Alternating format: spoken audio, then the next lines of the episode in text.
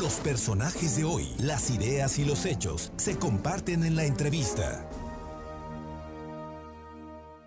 Bien, y esta tarde le agradezco mucho a la maestra Ivonne Martínez Hernández, asesora educativa de la UPAEP Online, pues, la oportunidad de platicar, Ivonne, porque pues tú como asesora estás ya en este momento, me imagino, en, con muchos jóvenes y bueno, como profesional eh, con algunos menores de edad en este momento que están terminando ya el periodo, el ciclo, y hay expectativas de regresar a clases y todos los temas de la ansiedad que, que en muchos apareció por, por esta circunstancia que a la que se ha sometido por la pandemia en todo este año escolar, año y medio casi, eh, Ivonne. Muy buenas tardes y gracias, gracias por permitirnos platicar contigo para escucharte y que nos digas qué hacer como padres y para ante estas realidades nuevas que tenemos que ver en la relación con, con los menores y con los jóvenes, eh, especialmente ahora,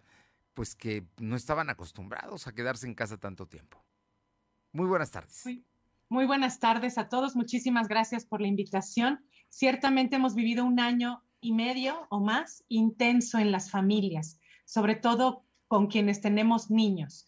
Los niños han vivido encerrados prácticamente estudiando horarios escolares de ocho horas, seis horas, siete horas, en ritmos intensos también. Entonces, no todos los sectores escolares lograron esta conectividad, pero ciertamente es una realidad. Los niños no han salido de casa y algo está empezando a pasar en los comportamientos, también en el comportamiento en casa, y podríamos identificar quién es hijo único, quién tiene hermanitos, y las dinámicas son distintas, pero también hubo consecuencias, ¿no? Del no poder conocer a mis compañeros, ni siquiera conocer el plantel escolar, porque yo era de nuevo ingreso. Entonces son distintas realidades, las cuales todas nos llevan a pensar y hablar en qué está sucediendo en, el comportamiento psicológico de nuestros hijos. Y sobre todo, atenderlo como padres de familia en este periodo vacacional que inicia, que al parecer casi son dos meses de vacaciones, ¿Qué vamos a hacer con los niños en casa? Tiene que haber un cambio en la rutina, tiene que haber un, cambio en la socialización también que se logre dar entre nosotros papás con los niños, porque como bien lo comenta, es una situación drástica, dramática que también se presenta porque ellos han estado confinados y esto les ha llevado a reducir su contacto social, a reducir su capacidad de relacionarse con otros niños diferentes a ellos. Por lo tanto, su autoridad o su decisión es la que impera, ¿no? Porque en casa yo soy único o somos únicos. No sabemos convivir con un grupo de iguales en donde todos tenemos la palabra, en donde todos tenemos derecho para poder opinar, para poder convivir y prestar un juguete incluso. Esos comportamientos así de sencillos, a la larga también van ocasionando en nuestros niños quizás esa rebeldía, quizás esa agresividad ante los hermanos o ante el entorno o ante lo que está sucediendo, incluso ante el mismo coronavirus, ¿no? Ante la misma pandemia. Creo que sí podemos observar estas situaciones y como padres de familia estar atentos a los comportamientos y no querer minimizarlos con una tableta, un celular, un videojuego, una película, porque ciertamente se quedan quietos, calladitos mientras están en los dispositivos. Pero eso no quiere decir que estén sanos o que estén en equilibrio con sus emociones. Al eh, contrario, estamos eh, obligándolos a quedarse en silencio a través de dispositivos. Ivonne, esa parte, esa parte me parece muy importante que comenta y que, que hay que subrayar. Uno a veces cree que soluciona el problema con una tableta o con un celular. Lo cierto es que no soluciona. Lo cierto es que podría establecer mejor comunicación, hablando a los ojos, entendiendo otras, otro tipo de relación con los hijos y escuchándolos, ¿no? Creo que son tiempos que obligan a, también a los mayores, a los adultos, a los padres, a, actuar de una manera distinta.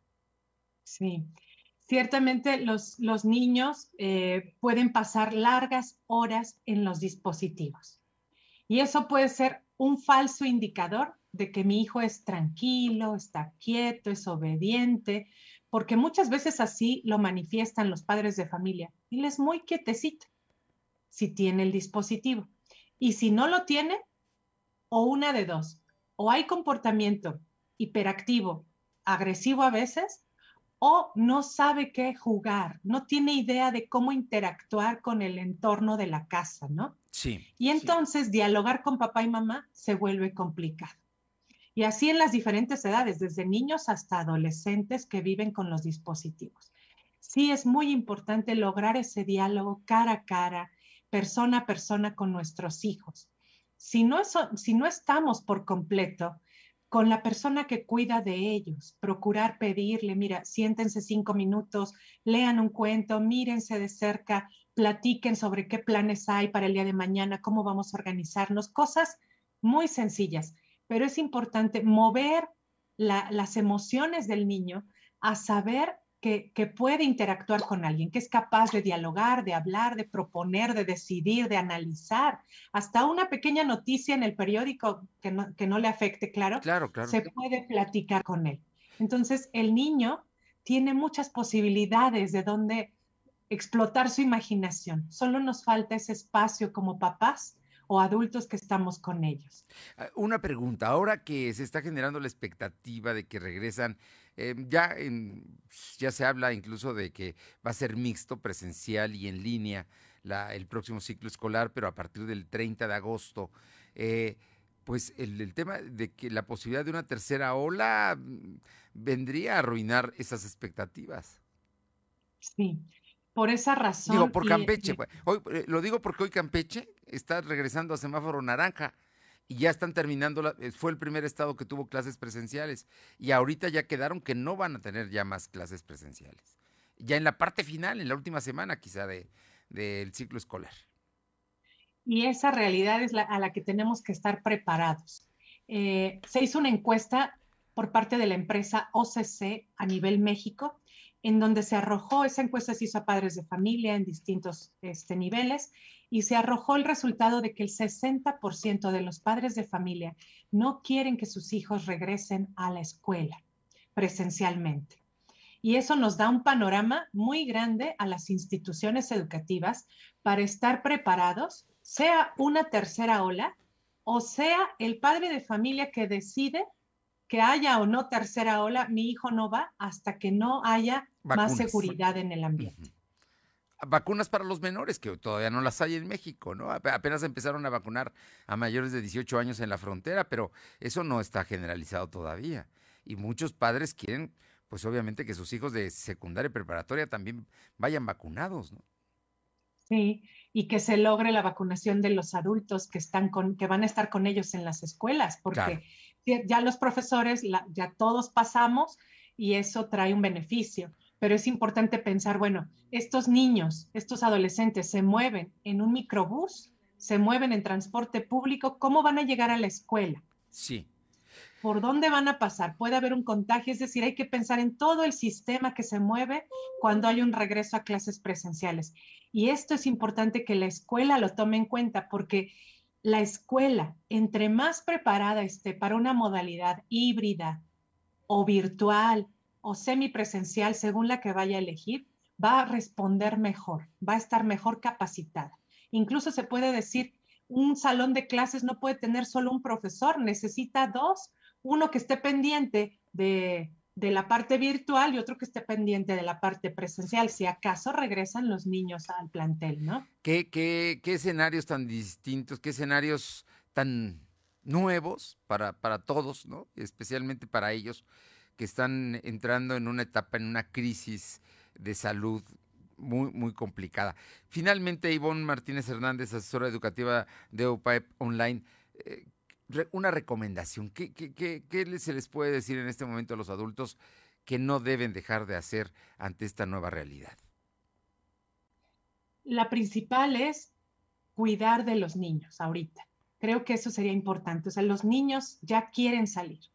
Eso es cierto. O sea, personalmente lo vivimos, los niños ya quieren salir, quieren ir al cine, quieren ir al parque, quieren ir a todos lados, ¿no? Hay fiestas y esa presión de los niños, de que los vemos desesperados, puede hacernos ceder, ¿no? Ceder y decir, vámonos, no importa, vámonos de vacaciones, vámonos aquí, vámonos allá. Pero hay que cuidar. Lo primero es seguir cuidando a nuestra familia, porque si cedemos, porque es lo más sencillo, a que yo organice en casa algo distinto, a que yo les dedique un tiempo de escucha en casa o haga otro tipo de actividades con ellos, podemos estar en peligro como familia. Hay que tenerlo muy claro. Y esa es la primera. Y la segunda, creo que haría tres. La primera es esta, seguirnos cuidando. La segunda, planificar muy bien el tiempo de vacaciones. De la parte deportiva, la parte académica, la, la parte de la del aprecio, el cariño familiar, del poder estrechar lazos, ¿no? Con los niños, con los adolescentes, la parte de la convivencia con los otros amigos. Y en la tercera recomendación es mantenerse en contacto con la escuela y pedir informes, saber cómo va a ser la modalidad al regreso. Yo lo vería como solicitar a la escuela que se capacite, que la escuela tenga el modelo adecuado para regresar, sea presencial o en casa, híbrido, semi, etcétera. Que pedirle como padres de familia a las escuelas, los que podamos hacerlo, que las escuelas se preparen para este regreso. Creo que son tres oportunidades muy buenas y la primera la dejo en eso. Aún con la presión de nuestros niños en casa y que a veces vemos esas situaciones difíciles, mantengamos la paciencia, inventemos nuevas actividades, hagamos un espacio familiar, porque no lo hay. Vivimos con la presión del trabajo, pero es importante hacerlo para que los niños no quieran salir escapando de casa y entonces podamos estar en riesgo como familia de un contagio.